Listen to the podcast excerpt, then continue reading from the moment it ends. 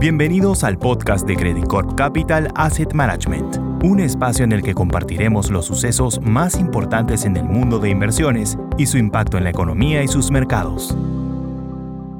Hola, soy Jorge Bengolea, vicepresidente de soluciones de portafolio de Credit Corp Capital Asset Management, y hoy hablaremos sobre lo sucedido en los mercados globales en junio y nuestro posicionamiento recomendado. Los riesgos relacionados a inflación y crecimiento se deterioraron nuevamente en junio de 2022 aunque hemos empezado a preocuparnos más por lo segundo. Frente a la inflación, esta se mantuvo alta en todo el mundo, marcando en Estados Unidos un nuevo máximo en 40 años de 8.6%. En respuesta, la Reserva Federal aumentó en 75 puntos básicos su tasa de referencia, ubicándola en 1.75%, y más importante aún, aumentando de 2.75 a 3.75% el interés máximo que, en opinión de los miembros de la Junta de Gobernadores, deberá alcanzar.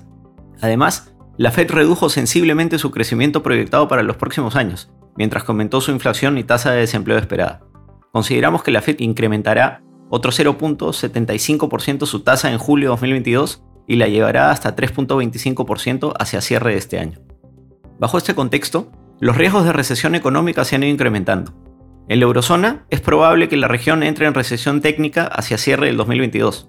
Del lado de Estados Unidos, si bien las condiciones marcaban que el país estaba más sólido que el resto de sus pares, los últimos datos siguen mostrando contracción de la inversión e inesperadamente empiezan a señalar que el consumidor se está empezando a debilitar con fuerza. Esto es particularmente preocupante en un contexto donde el consumo era el componente del PBI que estaba soportando el crecimiento económico, por lo que su debilidad estaría marcando, en nuestra opinión, riesgos crecientes de recesión. Quizás uno de los activos que ha estado sufriendo más con las mayores probabilidades de recesión ha sido el petróleo.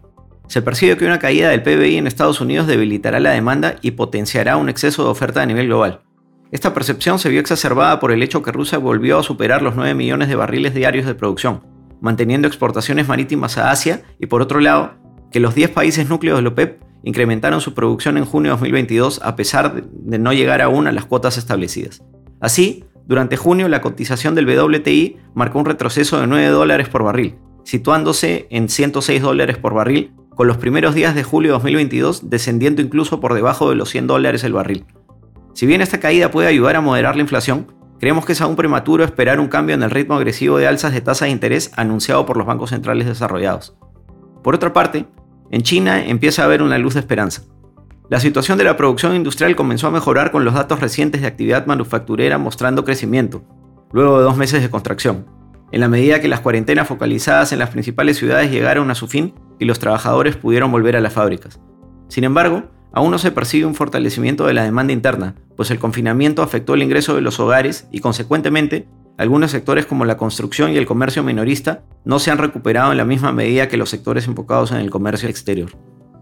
En cuanto a activos líquidos, luego del respiro de los últimos días de mayo, los mercados volvieron a su tendencia negativa en junio ante el dato de inflación en Estados Unidos más alto de lo esperado, un ajuste monetario más agresivo de lo previsto por parte de la Reserva Federal y finalmente el ya mencionado aumento en las preocupaciones por una recesión en Estados Unidos.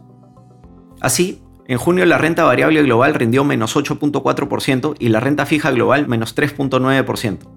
Esta vez los metales industriales también retrocedieron, especialmente el cobre, cuyo rendimiento de menos 12.6% sugiere que los temores sobre una recesión son cada vez mayores.